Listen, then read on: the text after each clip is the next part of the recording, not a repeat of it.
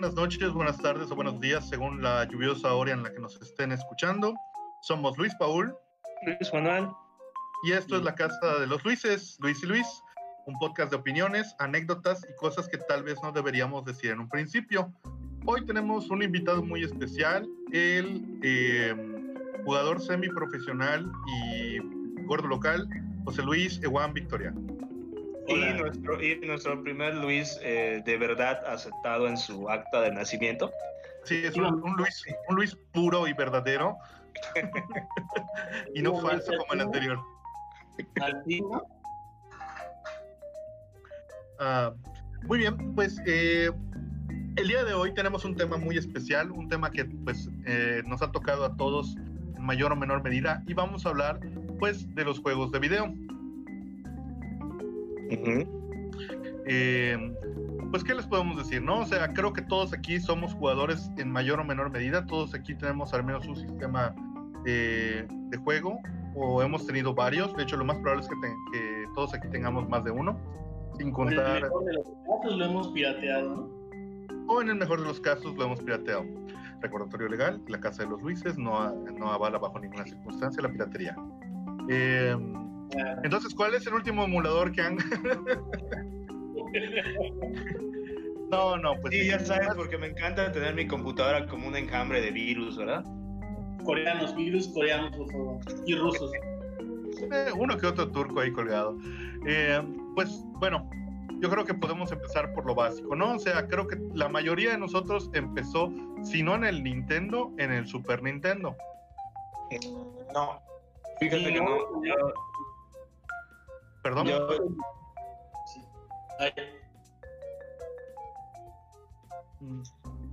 Este, a ver, eh, este, sí, eh, ¿cómo, te, decía?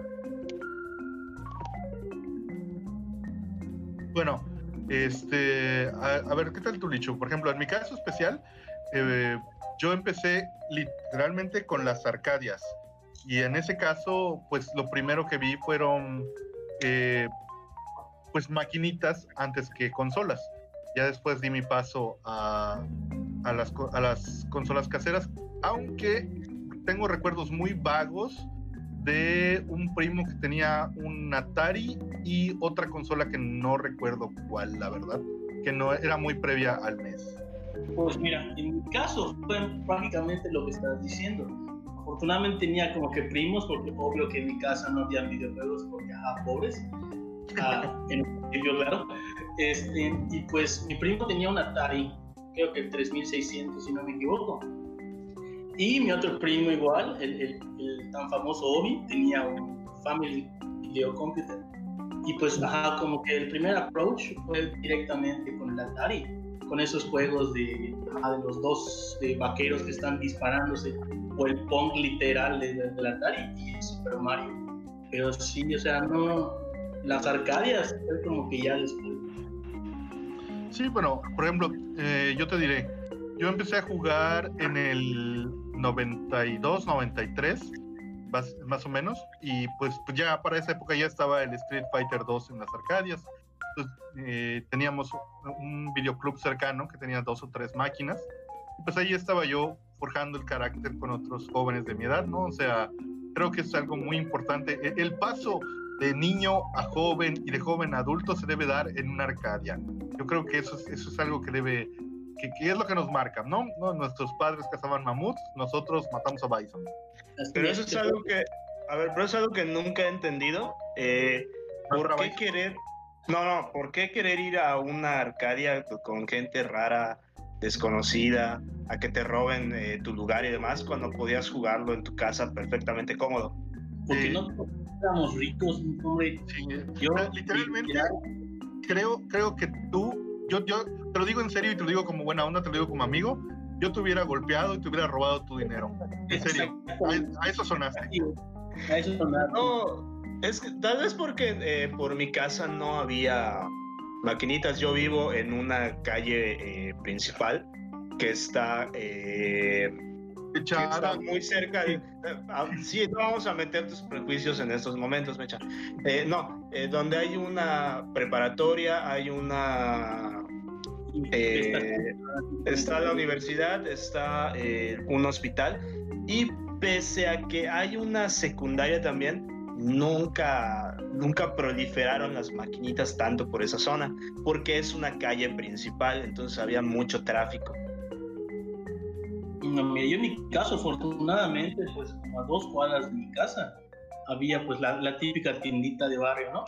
Y al principio pues como pusieron una maquinita, luego otra, luego vieron que esa madre dejaba y literalmente ah, tenían una casa en la otra esquina y la abrieron como con 8 o 10 maquinitas y se volvió una arcadia de barrio literal. Pero pues todos, eran, todos eran maquinitas de juegos de peleas. No, era variado. No, había variados, había variados.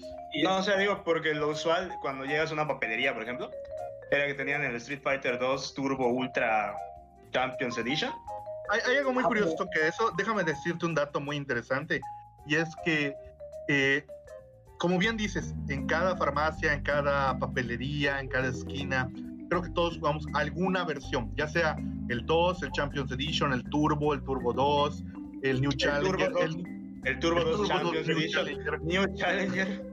Y, este, ¿cómo se llama? Eh, Street Fighter, la saga de Hades, ya sabes, ¿no? Y, y este, pero uno se pregunta, oye, ¿cuánto más podía distribuir Capcom? O sea, solo en Yucatán estamos hablando de fácil unas, eh, ¿qué te gusta? 3.000 unidades. Y este, una vez en, durante los noventas llegó un representante de Capcom aquí a, la ciudad a, México, perdón, y estaba discutiendo con unos empresarios y en un momento dado pues eh, fueron a comer y en la esquina había una maquinita de Street Fighter y le mostraron, mire, su producto se vende muy bien acá. Y el vato se sacó de onda porque Capcom todavía no iniciaba una distribución de Street Fighter en México. Y luego, le dijeron, no, pero es que en cada esquina hay uno. Oiga, nuestro total de ventas solo llega a los 10 mil y todavía ni lo hemos distribuido aquí. ¿Cómo se atreve a decirme eso? Resulta que pues se exportaban maquinitas desde Taiwán, desde China y desde no me acuerdo qué otro lado, y venían chipeadas y cambiadas. Por eso muchos jugamos con triple Aduken o los personajes podían como que volar o había glitches así de... Triple salto, todo ilegal, mecha. No es ilegal, también, A mí me tocó jugar para esos tiempos que literalmente ni siquiera podías tener como que multiconsolas o, o diferentes juegos en una sola máquina. Yo, yo te lo voy a poner así, yo a Sonic en, en maquinita, güey. O sea, Sonic es un juego de consola. Eh, así. o sea, no, ¿Cómo carajos pasó?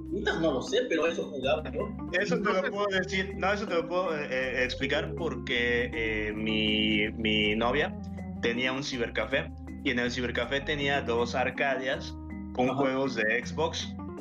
Entonces realmente era lo que ella rentaba las, las arcadias y tenían el literal un Xbox adentro chipeado con un montón de juegos y con la, los puertos para controles eh, conectados a las, a las palancas de, de, la Arcadia. No, eso sí los conozco, pero o sea, yo estoy hablando de mucho tiempo atrás, o sea, cuando ni siquiera había salido el Nintendo 64, o sea, literalmente eran, eran esto de, pues como unos constructos que les inyectaban los juegos, ni siquiera que digas que era mercancía original. O sea, es, el ingenio del mexicano. Pero eso mismo, eh, Licho, no sé si alguna vez te pasó que jugando de pronto sonaba un pitido y la pantalla empezaba a ponerse negra y solo podías evitarlo metiéndole más dinero. Efectivamente. ahora eso, era como la eso, de los del Sorrento de Sirene. eso mismo responde la duda anterior de Aizen. ¿Por qué la gran mayoría de los juegos eran de peleas? No porque de por sí el género en ese momento, en los 90, principios de los 90 y principios de los 2000, eh, pues sí pegó durísimo, pero no solo por eso, sino porque realmente es muy corto. Si tú juegas el que tú quieras, Street Fighter, Kino Fighter, eh, Arrow Fighting, Killer Instinct, el juego en sí lo pasas muy rápido. Las peleas duran menos de un minuto y te enfrentas entre 10 y 15 oponentes. Exagerando, en 20 minutos ya pasaste el juego. Entonces, realmente es una, eh, le conviene al dueño que tú uses el producto lo más rápido posible y más si te matan. Entonces realmente una persona que juega 20 minutos y gasta 2 o 3 pesos es mucho más rentable que poner un juego de aventuras donde eh, vas a tener vidas adicionales y el juego no es tan corto y cosas así. sí, no, sí, no, sí, no, porque depende de la manquez de, de la persona que está jugando. Sí, pero pero piensa, por, ejemplo, en los, los que ya son quicios, en los que se volvieron, pues, expertos. La palabra adecuada creo que te refieres que eran quicios. Esa es la palabra exacto, Exacto, los quicios.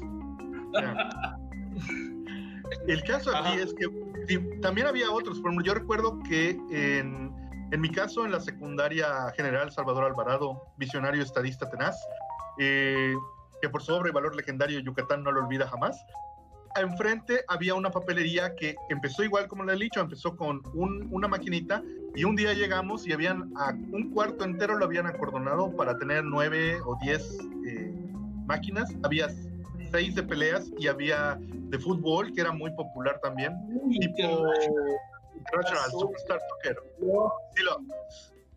había de Aero Fighters, un juego de que era de aviones donde enfrentabas pues cosas realmente muy sacadas de onda y el clásico Metal Slug.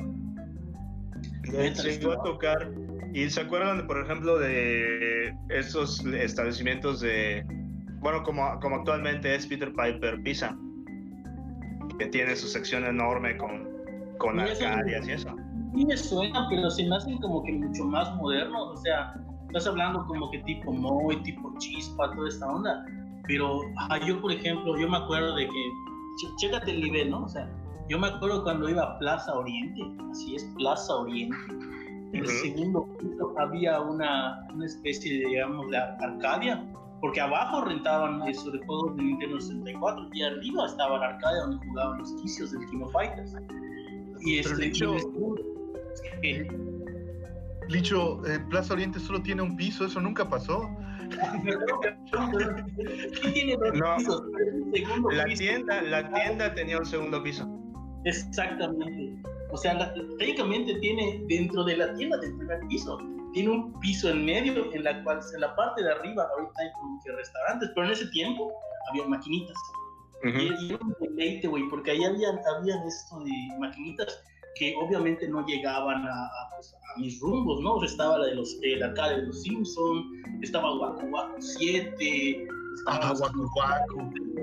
Estaban, o sea, ya, ya sabías que era otro nivel, güey, cuando veías que tenían maquinitas con pistolas, güey. O sea, decías, ah, es, o sea, aquí sí, aquí sí, sí, para enviciarse ahora, ¿no? Pero pues obviamente no vives por la zona y pues nada más te pasas como 15 minutos y te gastas como 40 balas en 15 minutos y pues no vale la pena. Pues no, pero pues igual te llama, ¿no? O sea, a mí me pasó en el caso de Mois, en el centro, eh, aquí, en, pues para los que nos escuchen, que no sean de aquí de Mérida, eh, en el vero centro, en el primer cuadro de la ciudad, existía hasta hace relativamente poco tiempo un arcade que se llamaba Mois y era, era a, mí me gustaba porque tenían los juegos eh, así, sea, ya salía algo nuevo y ellos ya lo tenían. Y si el juego era muy bueno, tenían una pantalla especial era pues para su momento algo increíble, algo así como de 80 pulgadas o de 100 pulgadas y todos podíamos ver cómo, los, cómo, cómo jugaban en esa maquinita especial. La primera vez que lo vi fue con Street Fighter X Plus 2 y luego con Marvel contra Capcom 2, que estuvo ahí mucho tiempo. Marvel contra Capcom, o sea, ya es, esa cosa es de que es, inmortal, lugar donde veas está, hay gente jugando. Y no podemos pues, ¿no? pues sigue, sigue teniendo eh, demasiado público, o sea, sigue, es probablemente el juego que más ediciones ha tenido en los, en los Evos.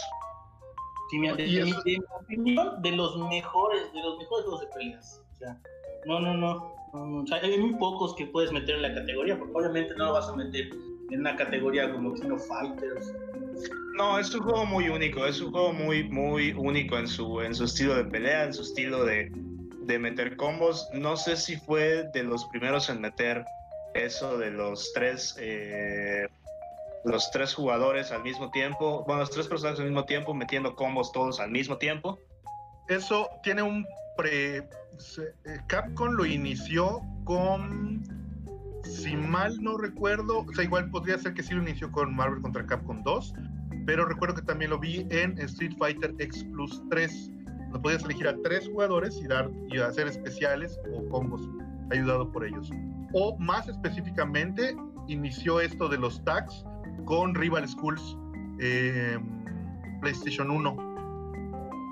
Pero pues no, esto, no, no, te lo puedo pues asegurar, ¿eh? ahí sí ya no me acuerdo tan bien de eso. Pues, igual es una buena este del, que me acuerdo de ese tipo, del que me acuerdo de ese tipo y me acuerdo porque mi abuelo eh, cuando íbamos a las plazas a comprar y eso eh, me dejaba ahí pues una hora más o menos. Me acuerdo porque él se sentaba allá afuera nada más una hora a esperar a que yo terminara de jugar. Era, no me acuerdo si se llamaba Game Planet o algo así, que era donde te rentaban eh, consolas de Nintendo 64 por, no sé, 15 pesos la hora o algo así.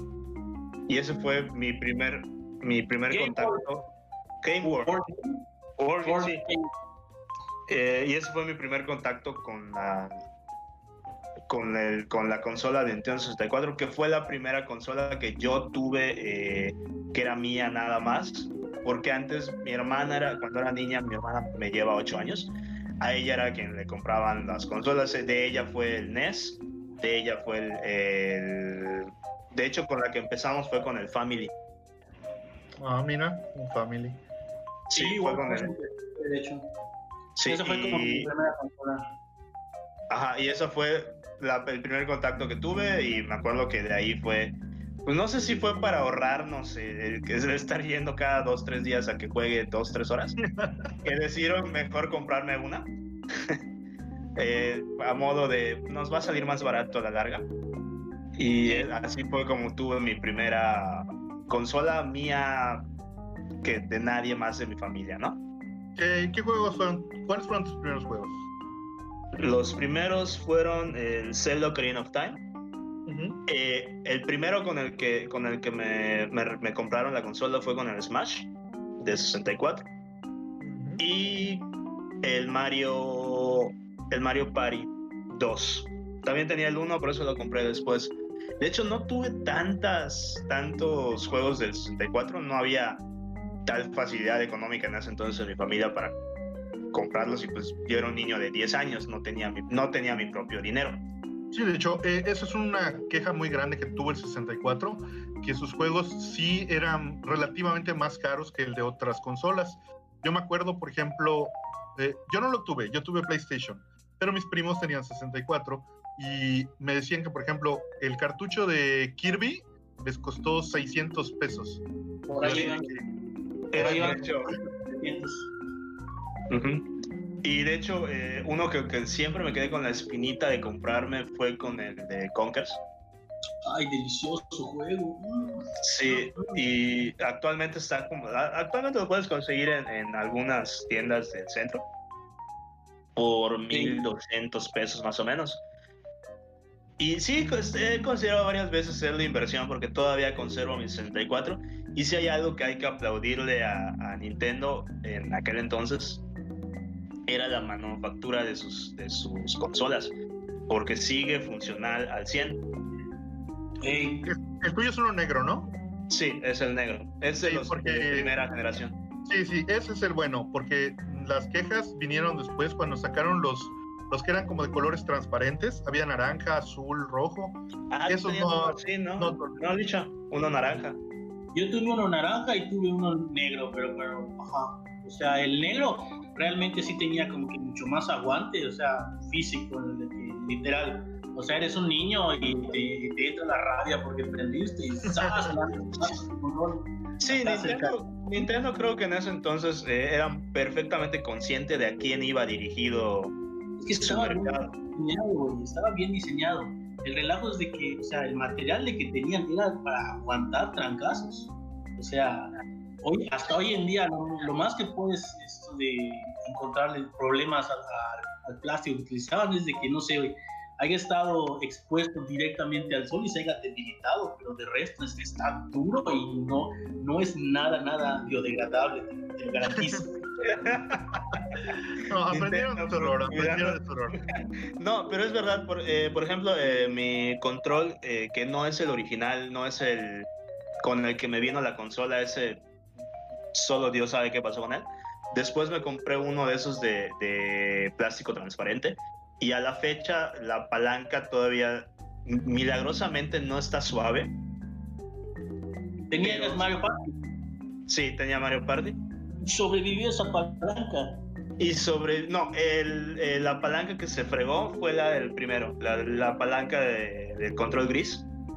Porque me acuerdo que había un juego, había un juego en Mario Party que era de girar la, la maldita palanca con tu mano. Sobre, para que... sobre unas pelotas, ¿no? No, no, no, no. Era el de Tug of War en el que peleas contra Bowser y tu equipo, en que literal es un juego de cuerda, ¿no? Tenías que pasar el centro de la cuerda hasta cierto punto pero era de que para, ponerlo, para moverte a la izquierda tienes que girarlo hacia la izquierda, ¿no? Pero literalmente como lo hacías con la palma de tu mano, no solo te perforabas un Cristo tu mano, también le rompías el alma a tu, a tu palanca. Y había otro en el que tenías que encender un bombillo de, que tú estabas pedaleando con, con un, un bu, ajá, para, para, para ahuyentar un bu. Y era eso, tenías que girarlo con la... Pero estaba bien difícil ese, ese mugre. Bueno, al menos para un niño de, de mi edad. No, eh, creo que eso, eso no era exclusivo del 64. Te puedo decir que, por ejemplo, en Mortal Kombat, el original, el, el primero, en, en, Arcadia, jugar con Kano era, jugar, era sacarte ampollas en el centro de la mano, porque sus habilidades se hacían girando la palanca en 360 grados para que él girara. Y pues era un, era un ataque que bajaba mucho, era un ataque que era difícil bloquear, pues, obviamente se abusaba de eso. Y Pero todavía, pero todavía la palanca de, de las arcadias eran eh, tenían su, su, protección así bonita y no, no te lastimaban cuando la, tanto como la del 64 cuando la bueno, e, e, eso es muy muy discutible ¿eh? o sea también depende de dónde hayas jugado no en los hoyos funky de, de la muerte donde yo iba pues no, no había esas cosas. Eso es de que tiene el botón que no le funciona, o no tiene botón, o tiene el botón con una que está rasgado y le das, le estás dando clicazo con el dedo y te sacas una ampolla, güey. O sea, ah, lo, ¿sabes, ¿Sabes qué era lo mejor? Cuando los, los, los botones no estaban, este, ¿cómo se llama? Serializados. O sea, cada botón hacía alguna cosa diferente. Y, oye, pero esto, aquí arriba deben ir las patadas fuertes. No, pues ahora es defensa. Defensa, o sea, no era atrás, era botón. Es que no había un estándar, güey. O sea, el clásico A, B, C, D, información de L invertida. Este, no invertida, de, de, de, de arriba hacia abajo la L, o sea, no existía, güey. O sea, era de que si la patada estaba a la izquierda, si la patada estaba a la derecha, en el centro, porque había nueve botones en lugar de seis, era lo que tocaba, no había más. En realidad creo que lo que vino a cambiar eh, ese tipo de, de, que se formalizara un esquema como tal fue la escena profesional. No, te equivocas. ¿Sabes qué es lo que fue, qué fue lo que normalizó los botones? De King of Fighters 96 en adelante. Eso normalizó los botones. Sí, yo estoy de acuerdo con Licho por la, por la temporalidad, porque uh -huh. aunque los juegos de pelea empezaron su boom en el 92, cada compañía hacía lo que quería. Uh, por ejemplo, yo estoy muy acostumbrado a Capcom, al modelo de, ¿qué te gusta? Patada débil, patada media, patada fuerte, lo mismo con los golpes. Eh, pero si jugabas, por ejemplo, te, eh, los juegos de SNK, ya sea los Art of Fighting, los Samurai Shadow, los, este, los Fatal Fury, tenías cuatro botones y era más bien, este, ¿cómo se llama? Patada alta, patada baja, no era intensidad de golpe. Y pues... Uh -huh usabas los dos botones restantes para cambiarte del lado del escenario en el caso de Fatal Fury. Ellos eran como que los, los buenos, porque, por ejemplo, no sé si ustedes lo jugaron, yo espero que no, porque no se lo deseo a nadie. Uno que se llamaba Shang Fu, que tenía a Shaquille O'Neal como protagonista. Salió, un remake, salió un remake hace poco, de hecho. Sí, pero el remake es un beaten up, este era un juego de peleas como tal, y había, o sea, ponías defensa con la cruz para arriba, para arriba. Es que, es que no es instintivo, ese es el, ese es lo, lo, el problema. No es instintivo, tu cruz hacia arriba o un botón determinado para saltar en muchos juegos tampoco se me hace. Salvo Pero, Smash, quitando en Smash. Mortal, en el caso de Mortal Kombat sí había un botón de defensa, o sea, de lo que te estás burlando, eso sí era cierto. Sí, había un botón de. Es una verdadera patada así terrible. O sea, cuando te ponía un botón que sirva como defensa. Cuando estás completamente acostumbrado a defender apretando hacia atrás la palanca. Sí, ese es el caso de, de Mortal Kombat precisamente. hay botón de defensa. Y no lo vienes teniendo, o sea, estás tan acostumbrado, como dice Licho, a, a, oye, solo voy a hacer atrás y Ken va a bloquear, que no, de pronto Raven te, eh, eh, Raiden, perdón, te lleva por toda la pantalla con su Sammy De hecho, actualmente, actualmente en efecto es más sencillo eso porque tu botón de defensa es tu... No es, no es el gatillo, es el botón que está arriba del gatillo, es tu L1 o algo así. Ajá, pero es eso, ahora es más sencillo, pero en aquel entonces sí suponía un relajo, más que nada a nivel mecánico.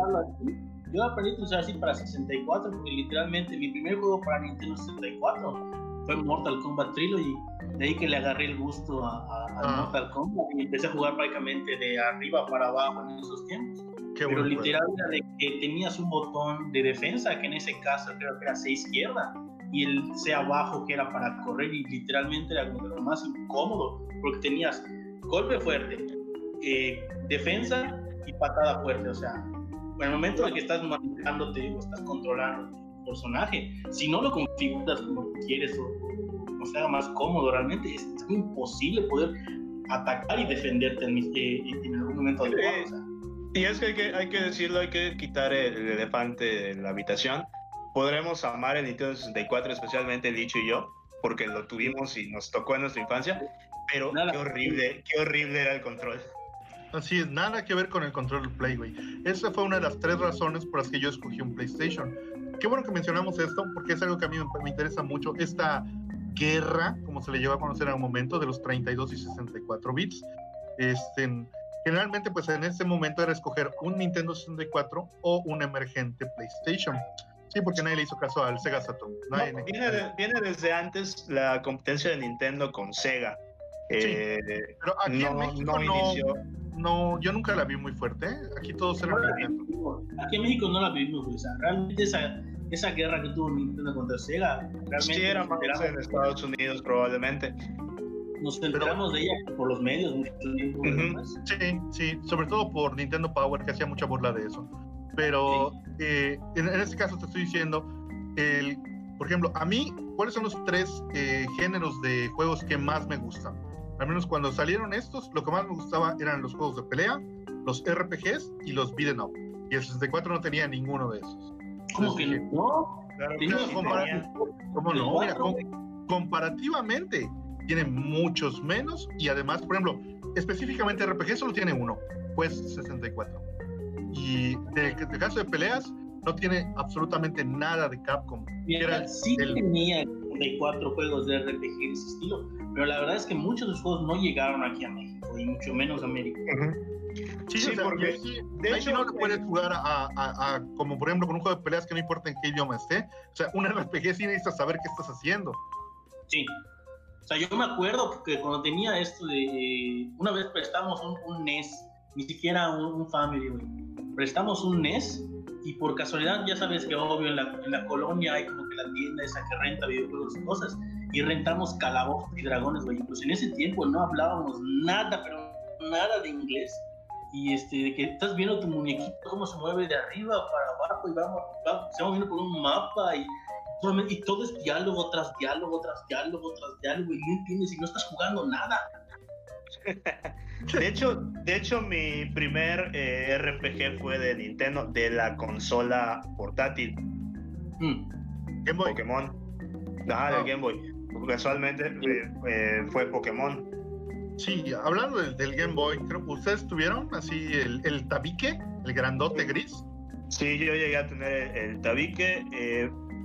esa fue, era de mis primos, mis primos que de Guadalajara que vinieron a, acá a Mérida y demás, y un día eh, visitando casa de mi abuela y demás, lo dejaron allá y se les olvidó, al día siguiente se fueron y demás, y pues...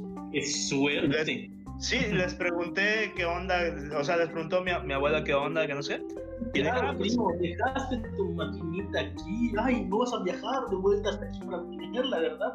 No, yo tenía como ocho años, no tenía esa, esa, esa malicia todavía, eh, eh, ajá. De hecho, no, no me enteré hasta, hasta después. Eh, mi abuela me, me, la dejó, la dejaron acá y ya se quedó. Y de ahí brinqué a la, al, al Color, al Game Boy Color. Eh, me acuerdo que tenía uno, no me acuerdo si era el rojo, no me acuerdo, pero sí, sí hice la transición. Transición un poco taruga porque realmente podía seguir jugando con juegos de Game Boy Color en el Game Boy normal, que todavía sirve. De hecho, todavía sirve el Game Boy normal, también lo tengo todavía y aún prende. ¿no? Ya no tengo juegos, pero al menos sé que prende.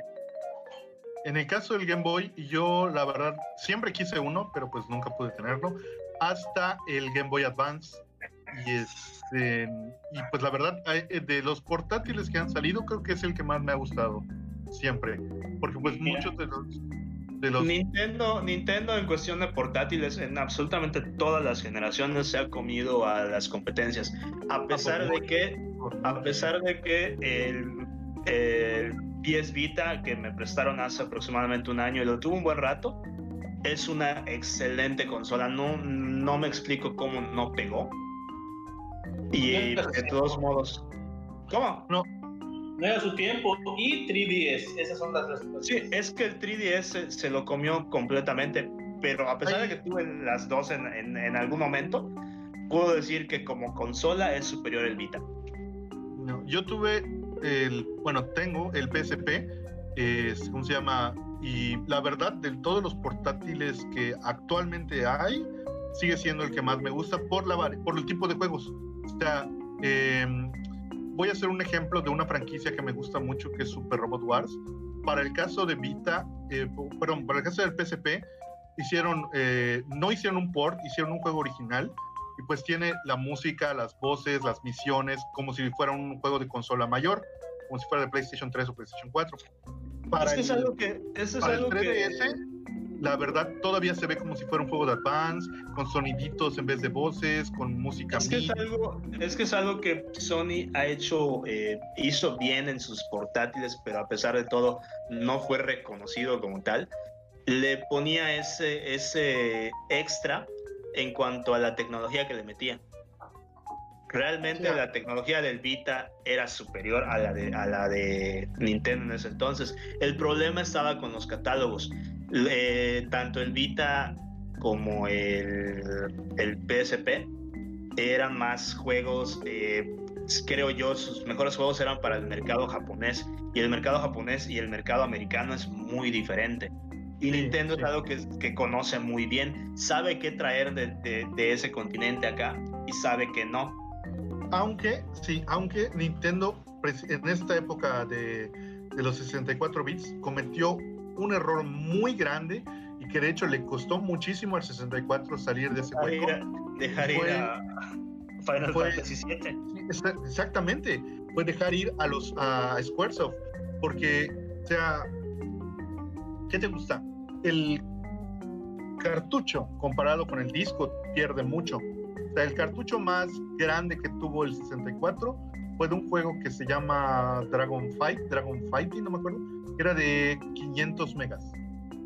La leyenda de Zelda es de 258 y la gran mayoría eran de 128 de, y hasta menos. Entonces, compara eso con lo que le puedes meter a un CD. Creo, creo que sí llegaron a tener un, paquete de expansión. Era de 4 megas.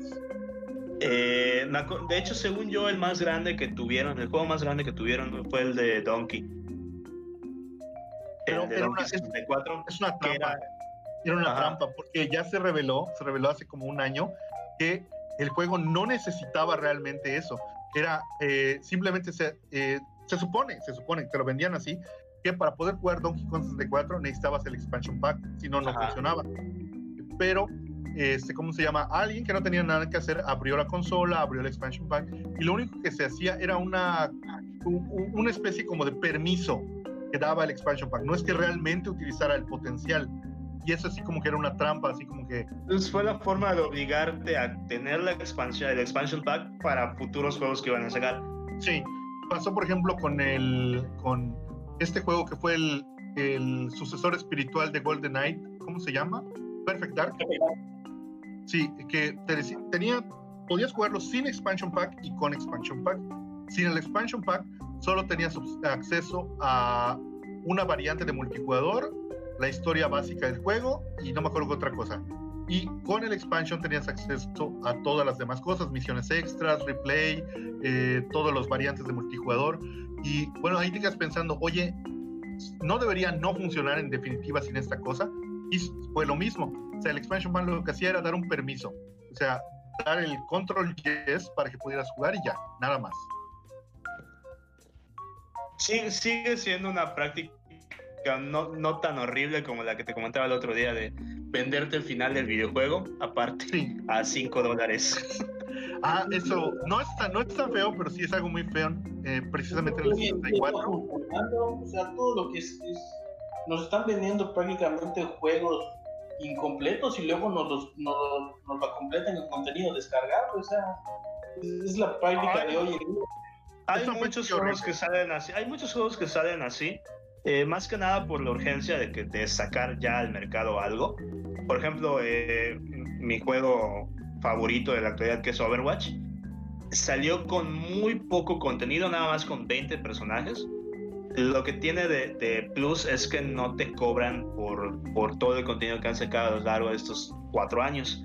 Todo es gratuito. Tú hiciste tu inversión de 60 dólares y ya. No tienes que invertir más. ¿Cuál fue la solución? que van a sacar un Overwatch 2. Que no va a dejar obsoleto al Overwatch 1. De hecho, vas a poder seguir jugando Overwatch 1 eh, y, tener tus partidas rankeadas y todo. Pero eh, no vas a tener acceso a muchas cosas que sí trae el 2. Esa fue su solución, ¿no? ¿Qué sí trae el 2? Eh, un par de personajes que creo que van a ser exclusivos. no sé si el rework de la del apartado eh, gráfico también va a ser solo para el 2. No debería porque al ser un juego competitivo no puedes permitirte, no debes permitirte eso. Pero mm, básicamente solo es una expansión glorificada después de cuatro años de que salió el juego original. Porque ya siento que ya nadie compra loot boxes. Era eh, de donde seguían sacando dinero. Ciertamente hay diferentes casos para diferentes consolas. Pero, por ejemplo, eso que me estás diciendo se me hace una real estupidez. Por, voy a poner el ejemplo ahorita de, lo que estoy viendo, por ejemplo. Eh, muy parecido. El, el Zelda, el Breath of the Wild. Si pones a ver de que muchos dicen, ah, es el mejor juego que ha salido, les ponen calificación de 10, es una obra maestra, no quieras, pero el juego es incompleto. Tanto en historia como en contenido.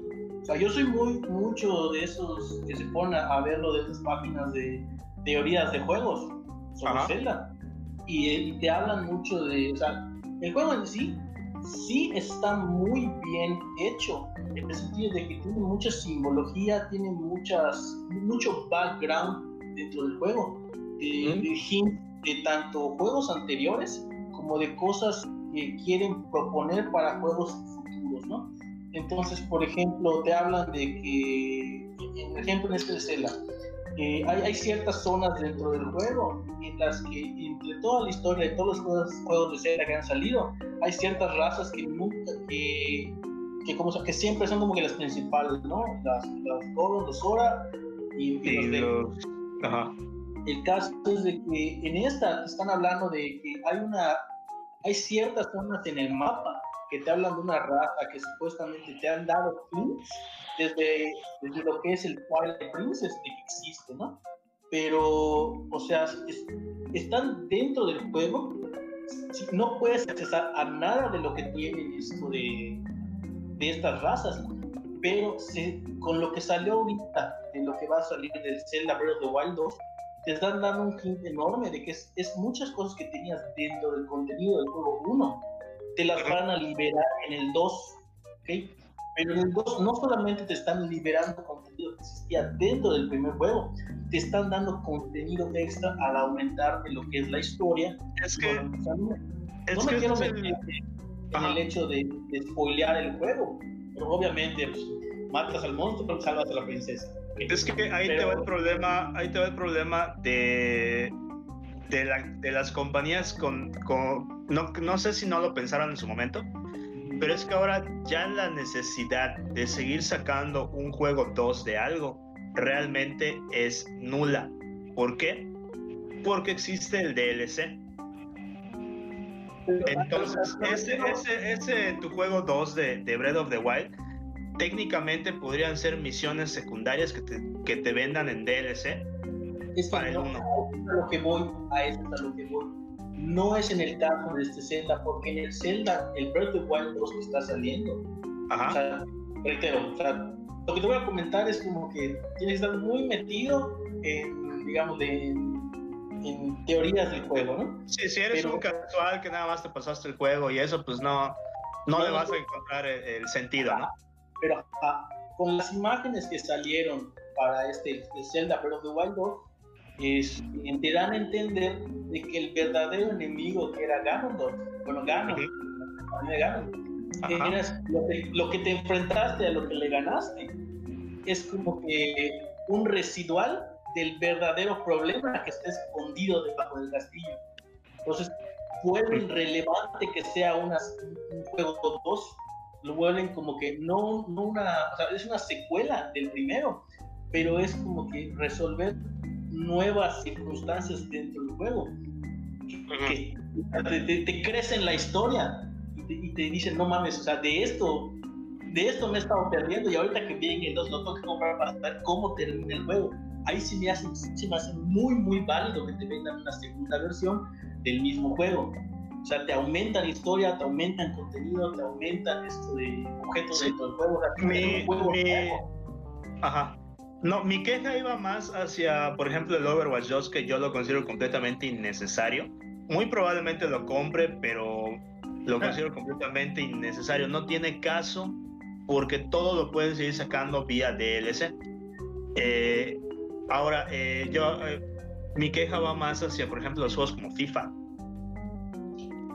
Pero FIFA es, es, su propia categoría de juego. No hay manera en que podamos eliminarlo.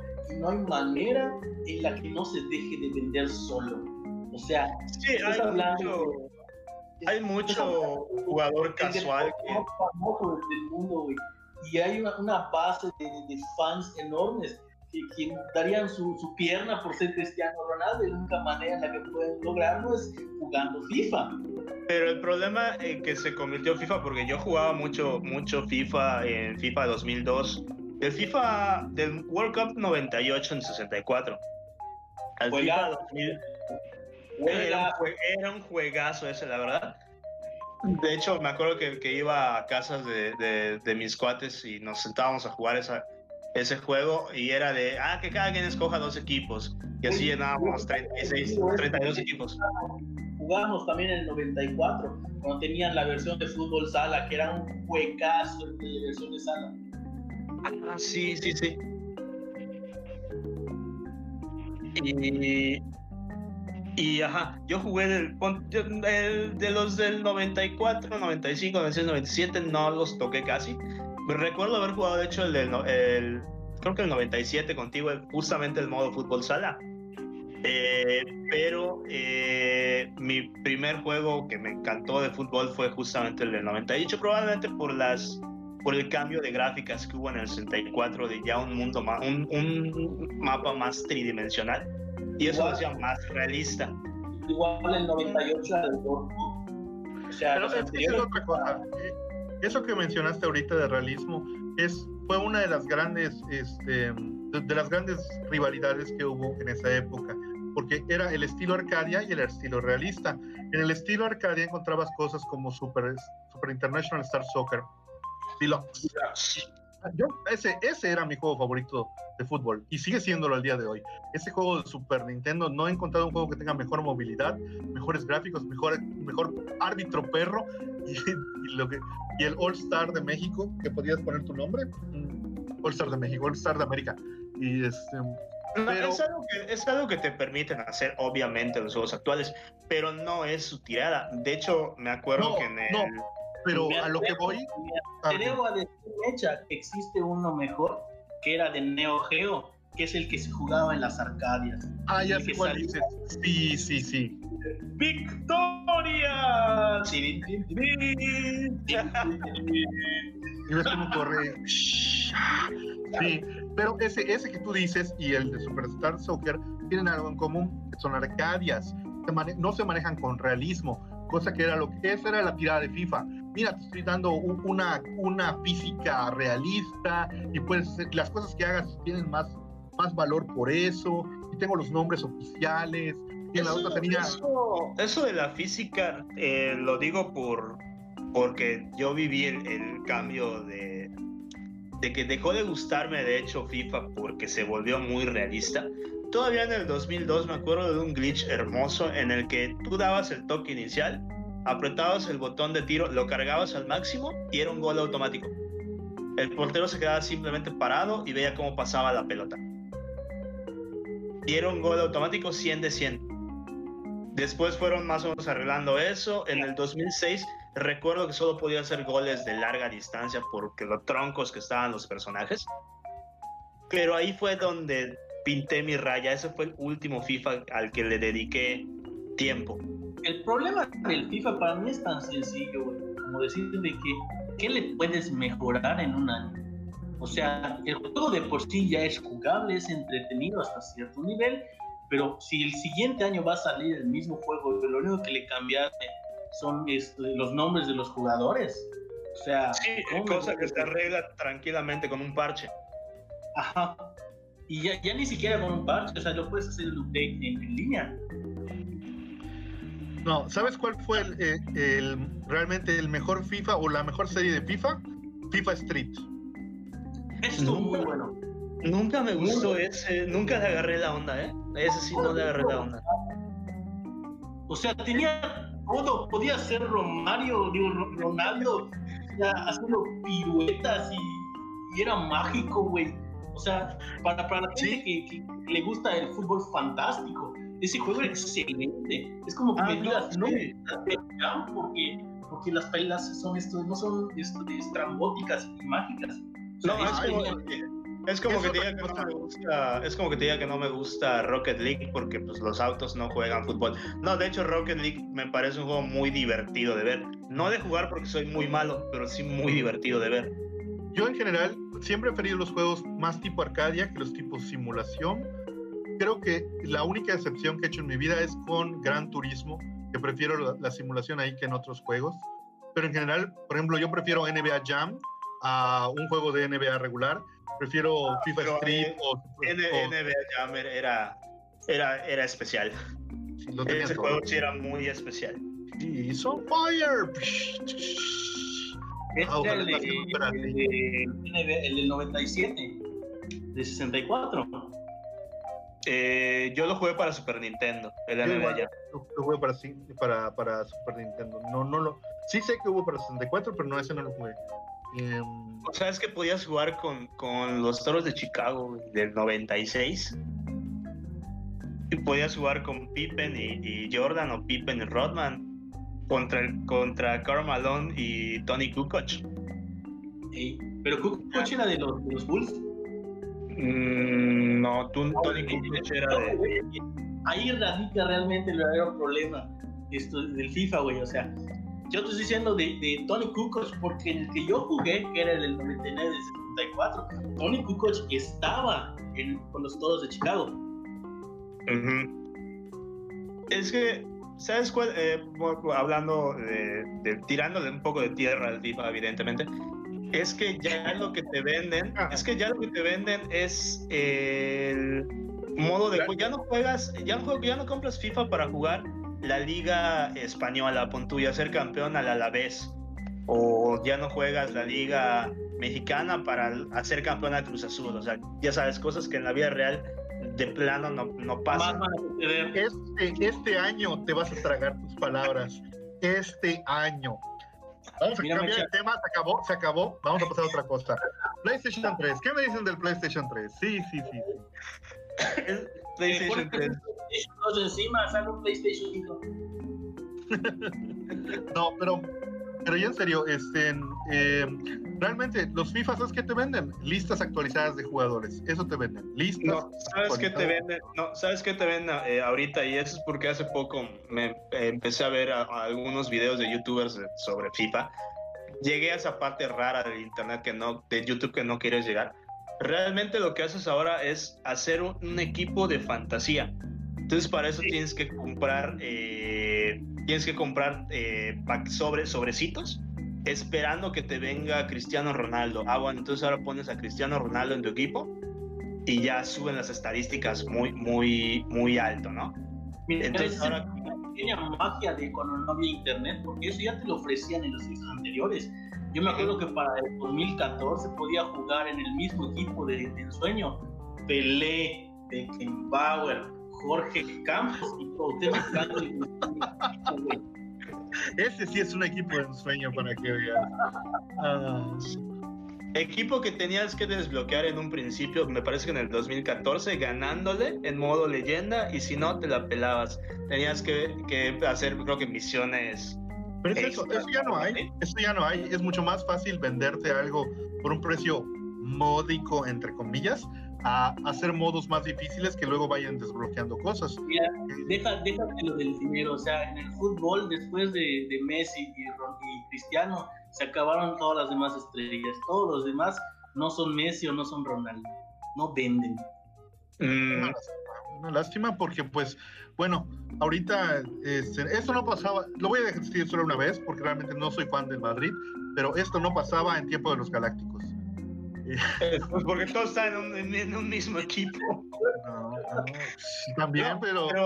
pero... es que eh, realmente creo que no estamos dimensionando las cosas, saliéndonos un, un poquito del tema, no estamos dimensionando que por primera vez en la historia no tenemos que imaginar cómo hubiera sido que Pelé jugara contra Maradona. No, al mismo tiempo en, en, esta época tenemos a los dos mejores jugadores del planeta en su los subimos en su top prime. Ahorita ya obviamente no es lo mismo los tres mosqueteros que 20 años después. Sí, sí, sí. Pero, ya... pero haber podido disfrutar a esos dos en los dos mejores equipos del planeta, que además eran un derby, o sea, eran un clásico nacional en su tiempo. Creo que no lo alcanzamos a dimensionar actualmente lo afortunados que somos como fans del deporte. Sí, la verdad. que... eso. Bueno, eso sería ya meternos al tema del crossover, que es, creo yo, la, firma, el signature de este nuestro tiempo. Porque si tú le preguntabas, no sé, al, al José Luis de 10 años, si algún día vería a, bueno, no, más pequeño, como de 7 años, que algún día vería a Ryu peleando contra Simón Belmont o contra Mario, pues eso solo era un sueño guajiro, ¿no? Perdóname, pero no fue un sueño giro, yo lo hacía realidad.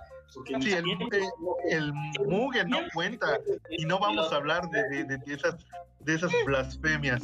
Yo, llegué a jugar, yo llegué a jugar el Mugen de, de, de Licho. ¿Dónde más podía poner a, Homero Simpson a pelear contra. contra... no, déjate, me acuerdo que tenías uno donde tenías a Optimus Prime, güey. Entonces podía pelear Homero Simpson contra Optimus Prime. o sea, yo, yo empecé realmente a, utilizar el Mugen. Para los que no lo conozcan, el Mugen es un motor de videojuegos que lo que haces es tú creas esto de tus escenarios, tú creas tus peleadores y como que los insertas, ¿no? O sea, les, los pones para pelear. Pero obviamente está la gente que está muy enferma, muy traumada con sus juegos, Mortal Kombat, Killer Instinct, Street Fighter, lo que quieras y copian el personaje, copian esto sus movimientos, o sea, reprograman sus movimientos, sus hitboxes, todos y los meten en un mismo entorno. Dígase un Smash Brothers, versión así de Super Región 4, ¿no? Pero, pero el chiste era de que podías poner a Sub-Zero y a Scorpion a pelear contra Ryu y Ken. O sea, eso, ah, eso el sueño. En, tiempos era, un mind blow, pero así tremendo, ¿no? O sea, el crossover, como dice Mitchell. Ah, con, su respectivo, con, su respectivo, peligro, ya sabes, como tu enjambre de virus en tu computadora. Obviamente, o sea, tengo historias, tengo historias. Era una por otra, ¿no? O sea, Sí, o sea, te voy a poner así de simple. Este, cuando yo me puse a bajar personajes, porque obviamente los, las personas que programaban esto no eran como que, o sea, sí había en América Latina, pero no eran como que los más chidos. Obviamente vas a bajar lo que, un coreano un japonés o un ruso hizo. Pues me puse a, a, entrar a estas páginas cuando ni siquiera tenía los fonts para poder leer qué idioma estaba entrando a la página. Y pues un día mi computadora crashó porque pues tenía un enjambre de virus en mi computadora. Así de que, ¿dónde bajaste esto? No tengo idea. Bueno, si lo, el archivo que bajaste tiene como 10 virus. Y yo, ay, perdón. Perdón, papá, la reparen. Pues ni, mi modo, la vas a pagar tú. ¿Era la única computadora que tenían? En ese momento, mmm, sí, creo que sí. Pero bueno, el caso es de Pero que. el, caso, el caso es, Licho, que tú tuviste a Yori loco peleando contra Ryu poseído, y eso, no lo, eso, eso vale más que todos los virus del mundo. Tenía a Homero Simpson vestido de, de, de Yori loco y utilizando los movimientos de Yori loco. Toma arriba. Oh. Y luego, después de que le ganaba, se ponía a bailar con Soy Homero el malo, soy Homero el malo. ¿Crees No. que ese haya sido el, el- el inicio del, del mod? ¿O como tal? ¿O, el- o- o lo que inició el boom del mod después? el boom, ¿Cómo? tal vez. El boom probablemente sí, pero no creo que sea el inicio. No, no, no Ah, el habrá- inicio. No, No, eso pero, sí, ah, tampoco creo. Ah, algo, algo curioso que dijiste que me recordó ciertos juegos que se volvieron atemporales, es decir, pues eh, Mario Bros original, Mega Man 1, el primer Contra, el primer Castlevania, son juegos pues muy muy antiguos, son juegos de la NES, pero pues creo que todos hemos jugado ya sea en remakes o ya sea este, en el mismo juego porteado a consolas mucho más poderosas. Por ejemplo, la Nintendo Store o la PlayStation Store tienen estos juegos. Pero a lo que voy es que eh, eh, son tan sencillos, es decir, el Mario original, ¿cuánto pesaba? Menos de un mega, ¿no? O sea, Por ahí va. No pesa nada. sí. o sea que, esta- y también eran muy fáciles de, pues, de cambiar, de meter cosas. que llega un punto en que la gran mayoría de la gente los ha jugado, pero no ha jugado los originales. ¿A qué voy? Eh, hace un tiempo alguien subió en una plataforma de juegos de Flash un juego que no recuerdo qué nombre le puso, lo estoy buscando, que te permitía jugar el clásico de Mario Bros 1, pero podías intercambiar usando a Mario, a Simon Belmont de Castlevania, a Mega Man y a Solid Snake. Y con sus habilidades propias de sus juegos, lo que en algunos casos hacía muy difícil un nivel que para Mario sería muy fácil y viceversa. Es que mira, ese tipo de cosas como que dan, son como que precursores de situaciones, como por ejemplo, eso que estás diciendo, toma como por ejemplo el Mario Maker que es de ahorita, que literalmente tomaron el concepto de Mario, el primer Mario, y, este, y te están permitiendo eh, editar tú los niveles, ¿no? Cosa que antes no se podía hacer. Entonces, así como en un principio era de que la gente creaba sus propios este, sus mods para hacer sus propios mundos de Mario, ahorita ya lo tienes en una consola. Así como me dices de que van a, les van metiendo personajes, créeme que a futuro, mientras sean de sus mismos eh, personajes licenciados, podrías meter hasta Link a jugar de estas cosas. Pues prácticamente ya lo hacen con Smash. Y Mario Kart, Ajá, que, que tienen ya juegos, eh, que diga, personajes licenciados de otras de otras compañías, especialmente Smash, que ya tiene personajes licenciados de otras compañías, que las mismas compañías eh, pelean por tener ya un spot en Smash, especialmente cuando se acerca eh, la época de salida de uno de sus juegos, porque es un, es un muy buen escaparate para, para, para su personaje. pero no cualquiera entre Smash. No, No, no, y también, no eso, eso también importa mucho el mercado. Mí, eh, esto lo vimos, por ejemplo, no hace mucho, cuando entraron Banjo Kazooie y entró el héroe de Dragon Quest.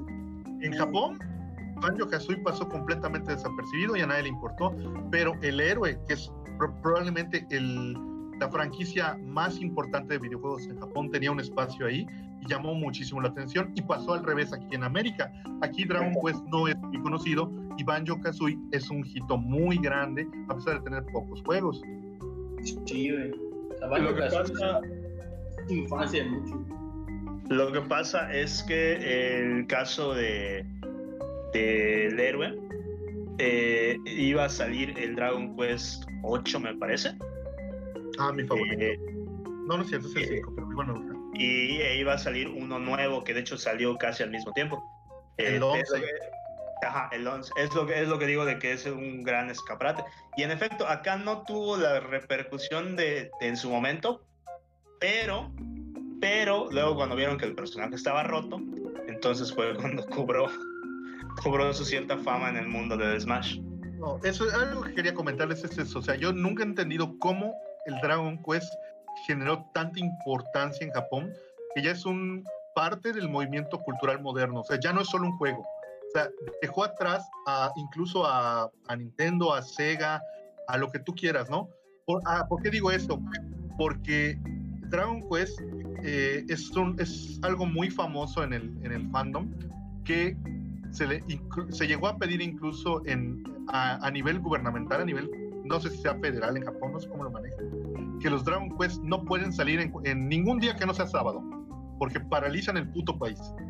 Y, así de que, oye, ¿cuándo has visto que un, juego, el gobierno te diga, ¿sabes qué? Si me lo sacas cualquier otro día, me vas a generar una pérdida económica enorme, así que no lo vas a hacer. O sea, te lo prohíbo.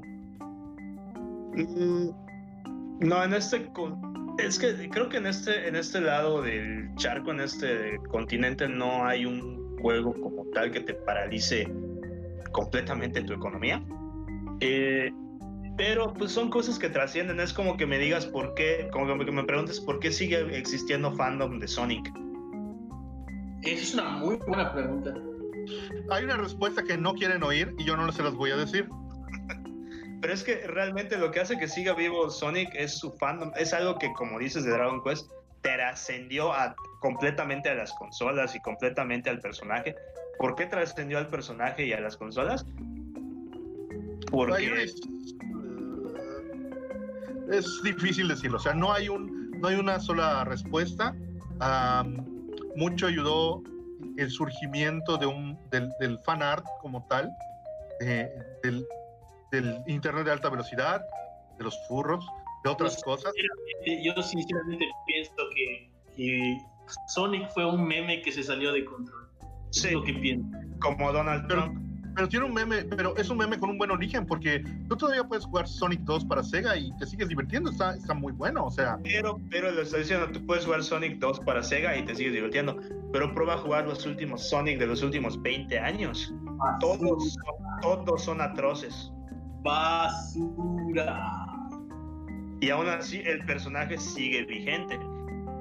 Sí, es una pregunta rara. Es algo que deberíamos de, dedicarle quizá a un programa en otra ocasión, porque sí está raro. Un caso similar, o más bien un caso, bueno, en cierto modo sí similar, es el de Mega Man, que es amado por su fandom, pero odiado por su compañía.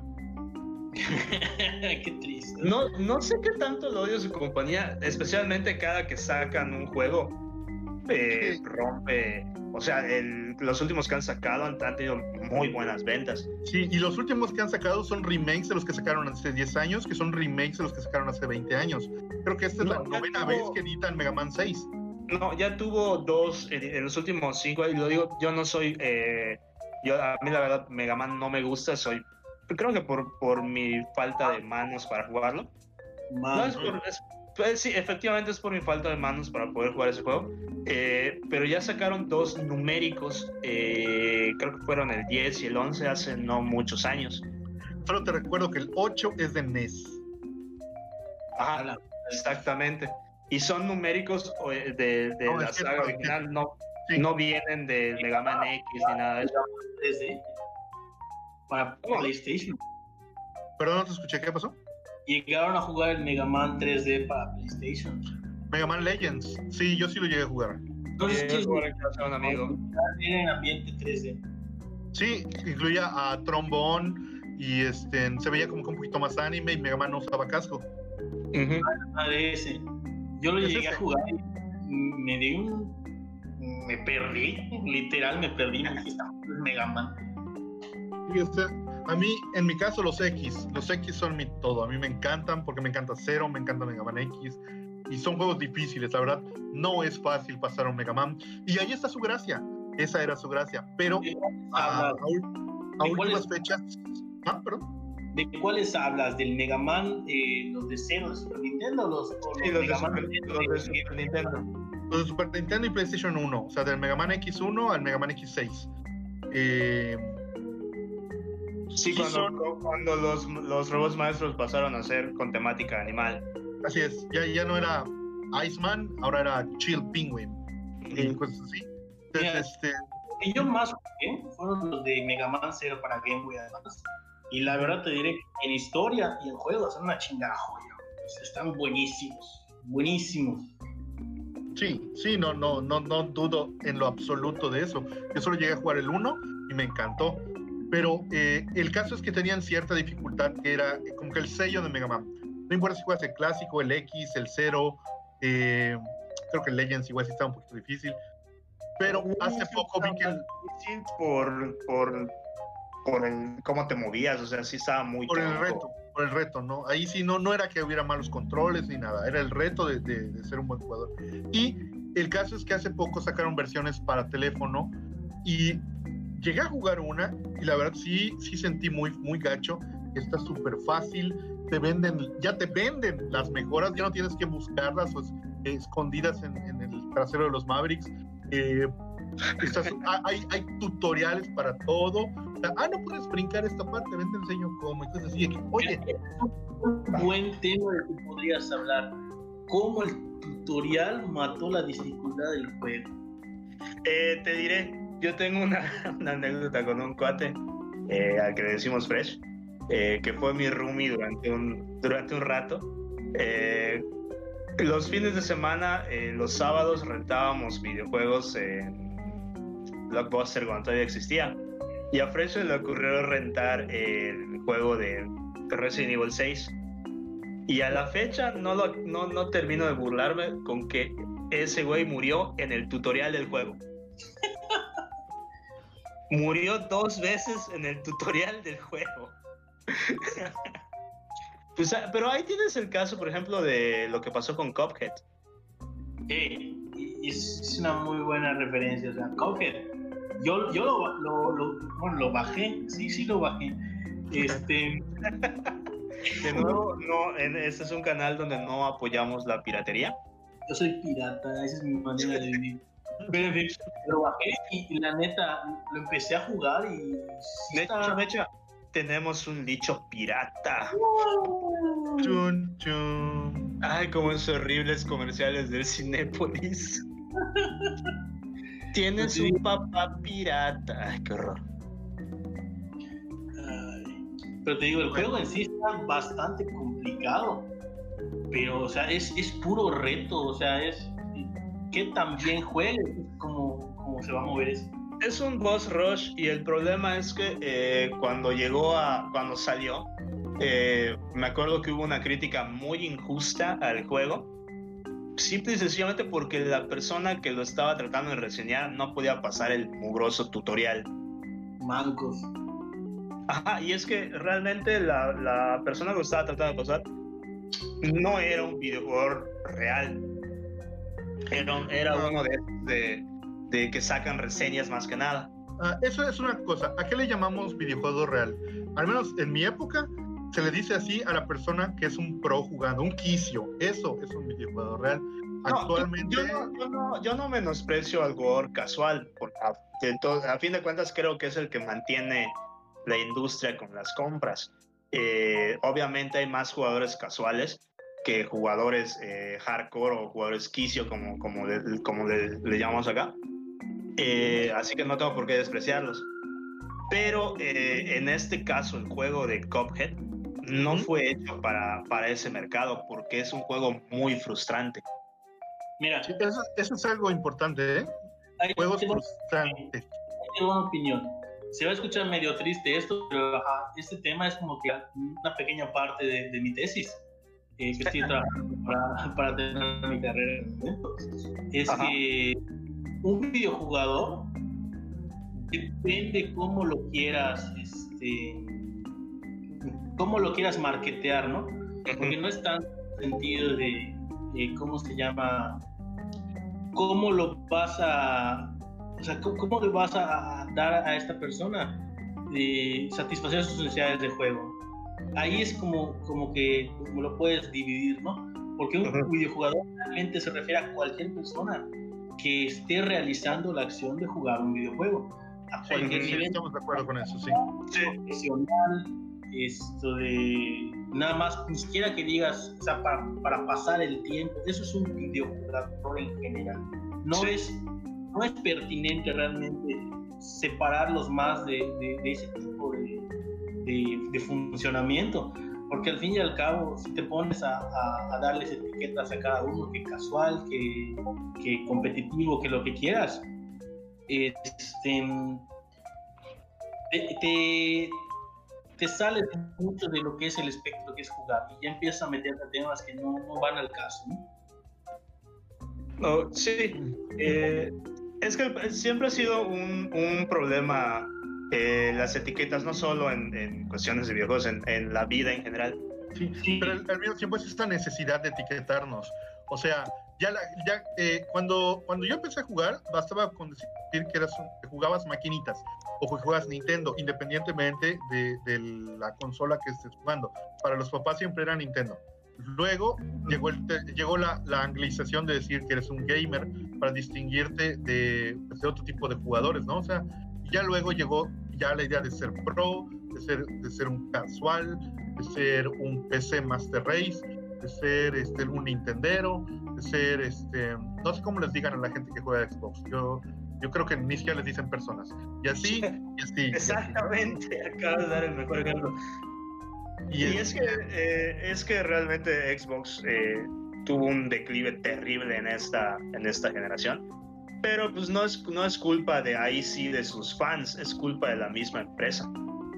Sí, es, eh, es un problema que tienen muchas empresas, que se cuelgan de una o dos franquicias importantes y no desarrollan nada más. No, el, problema fue cómo lo publicitaron. El problema fue eh, básicamente querer quitarte la identidad como jugador, eh, querer, bueno, no, querer adueñarse de cada aspecto eh, de tu juego. Eso de que tuvieras código que cada vez que pusieras el juego, cuando, cuando pusieras un juego nuevo, ya valía sorbete y no podías prestárselo a alguien más, a menos que pagara por una licencia. Eh, el hecho de estar conectado a internet, de, que tienes que estar conectado a internet todo el tiempo que estuviera prendiendo tu consola, cosas que después... práctica monopólica y ilegal además, ¿eh? Son terribles esas prácticas y eso es lo que los, los terminó por, por lapidar en esta generación.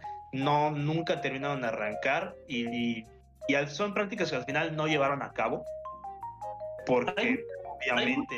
Hay, muchas maneras de, de verlos, hay muchas vertientes, no solamente la que mencionas, de que las compañías en sí, pues obviamente en su afán de hacer la cantidad de millones de dólares, vendiéndote lo, lo más mínimo que puedan, sino de que en, en, sus mismas prácticas que existen, no solamente dentro del ambiente de lo que son los videojuegos, sino en el ambiente que hay en el desarrollo de los videojuegos, que realmente fueron como que fueron, hubieron, hubieron muchos problemas. Se dieron, por ejemplo, yo me acuerdo de haber visto documentales en los que te hablaban, por ejemplo, del caso de Call of Duty. Call of Duty, que fue literalmente fue como que fue, como que es lo que inició realmente el juego en línea eh, para muchas personas. Y fue el que inició a una generación, pues a lo que estamos acostumbrados ahorita, que es el, el, el, el, juego, el juego masivo, ¿no? O sea, pero te das cuenta del hecho de cómo empezó desde un grupo de, de personas que empezó el primer juego, pasando de, de, pues, de, los Medal of Honor, pasando a, a, a, los Call of Duty, cómo fueron mejorando ¿sí? poco a poco y refinando su propio producto.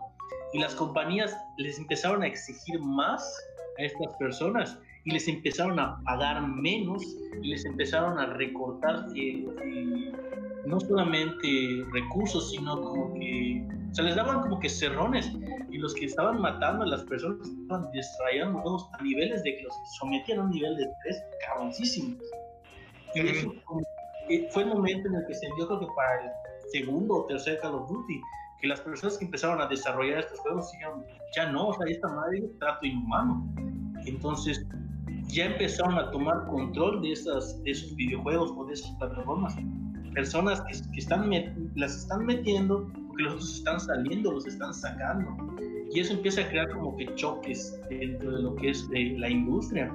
Y es como te dan esos, esos, ¿cómo se llama? Esos tiempos en los que los juegos son malos, la plataforma es mala, este, las comunidades se vuelven tóxicas, porque hay, hay, hay, cosas que se agregan dentro de los juegos que no se debieron haber este, eh, puesto porque no se contemplaron o no simplemente lo metieron para hacer dinero.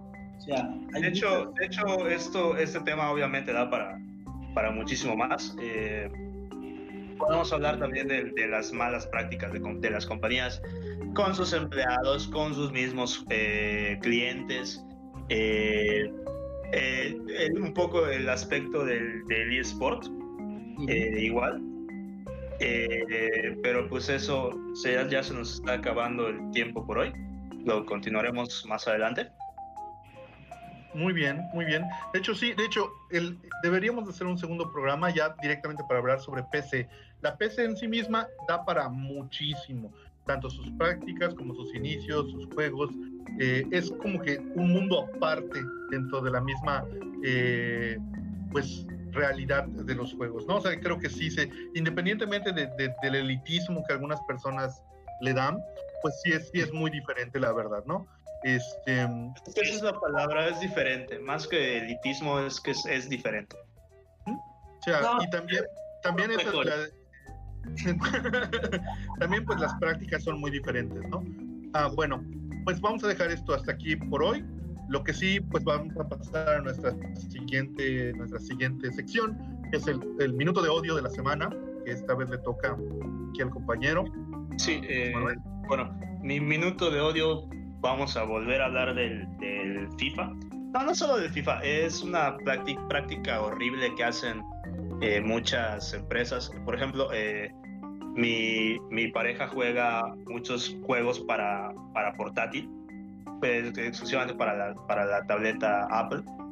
Y la cantidad de micropagos que tienen es de no manches. Básicamente eh, son juegos de estilo Otome, me parece que se llama, en el que si quieres jugar lo que sea, tienes que, si quieres jugar una ruta, lo que sea, terminas, tienes que invertirle, pon tú que 5 mil pesos para, para poder jugar bien ese juego. Con esos 5 mil pesos puedes jugar 5 juegos de precio completo en cualquier otra plataforma de juegos AAA. Y ni te digo de la cantidad de juegos indies que puedes jugar completos por ese precio. Y lo que es peor, hace poco descubrimos que ese mercado existe en el Switch y que pagando 400 pesos y si los agarras en oferta de 200 pesos, eh, puedes tener el mismo juego que estás jugando por 5 mil pesos. Eso si decides invertir el dinero. Evidentemente puedes jugarlo de gratis, pero ahí es donde tienes que invertirle chorro mil horas para tener todas las cosas que quieras. Eh, tienes, eh, tienes la opción de tener ese mismo juego por 200, 300 pesos en un Switch. Y te quedas como de, ah. Entonces ahí mi rant va no tanto hacia las empresas, sino al, al jugador, eh, al comprador elefante, me parece que se le llama, que es el comprador al que está dirigido este tipo de mercado, que no importa que sea una Stacy Malibu con sombrero nuevo, tiene que comprarlo. Y eso realmente solo le está dando más en la torre al mercado eh, de las microtransacciones. Eso hace que se le vea todavía de peor forma de la que ya se le ve. Yo no estoy en contra de las microtransacciones. Ok, ok, muy bien. De hecho, eso lo podemos hablar en el siguiente programa de cuando dediquemos a los videojuegos, porque sí es algo muy, muy que da para muchísimo, este, para muchísimo diálogo. Ahora, eh, tu recomendación, ¿cuál sería tu recomendación de la semana? Eh, hace, ahorita que estamos en, pandemia, eh, me compré varios jueguitos baratos para el PlayStation. Entre ellos me, compré el juego de Night in the Woods. Es un juego muy de mucha introspección para pensarle un tanto lo que estás haciendo, no en el sentido mecánico, sino en el sentido vivencial es un juego que toca temas como la homosexualidad, es un juego que toca temas como eh, la depresión y todo ese tipo de cosas que... ¿Cómo se llama? Night in the Woods. Ok, soy eh, bueno.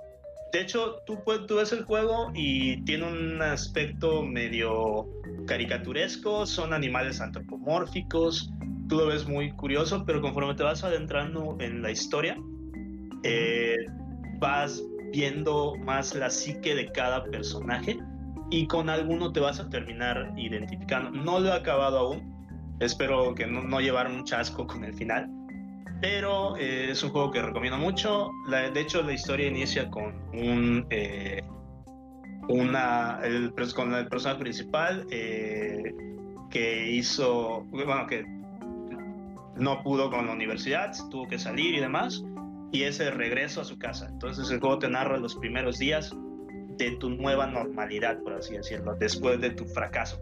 Entonces es un juego bastante profundo en ese sentido y lo recomiendo mucho. Y quiero hacer una, pequeña recomendación adicional. Eh, que chequen el canal de Aguamala Studios. Es un canal de animación 100% eh, mexicana. Apenas tiene, tiene unos eh, cinco capítulos, si mal no estoy. Es una, es una miniserie. De hecho, se estrenaron una miniserie. A nivel técnico me gustó mucho. Y a nivel voces también me, me pareció bastante correcto. 100% eh, mexicano, de hecho, eh, con participación yucateca. Y por último, hablando de videojuegos, eh, no olviden visitar el canal de, de nuestro productor, Obvio One en Twitch. La neta, sí están buenas las partidas. Yo le he entrado a algunas cuantas y sí se pone divertido y relajo. Es twitch.tv diagonal Obvio One. Pues déjenme decirles entonces, el Luis de la semana, el original Luis de la semana fue reemplazado por Luis Alfonso Rodríguez López Cepero, también conocido como Luis Fonsi. Él, pues en el 2007 fue súper conocido gracias a su tema Despacito, que grabó junto a la mente maestra Daddy Yankee. Ay, no, espera, eso es muy Wisin Bueno, olviden lo que dije. Eh, no, no olviden, por favor, escribirnos a la casa de los Luises, arroba gmail.com visitar nuestro canal, eh, tanto en YouTube como en Spotify, las casas, La Casa de los Luises, y pues nuestra página en Facebook, La Casa de los Luises, Luis y Luis. Les agradecemos mucho que nos escuchen. Yo soy Luis Paul. Yo soy Luis Manuel. Y, también tenemos a... A José Luis. Otro sí. Luis. Ah, nuestro, nuestro primer Luis verdaderamente nominal. Sí es. Muchas gracias. Adiós.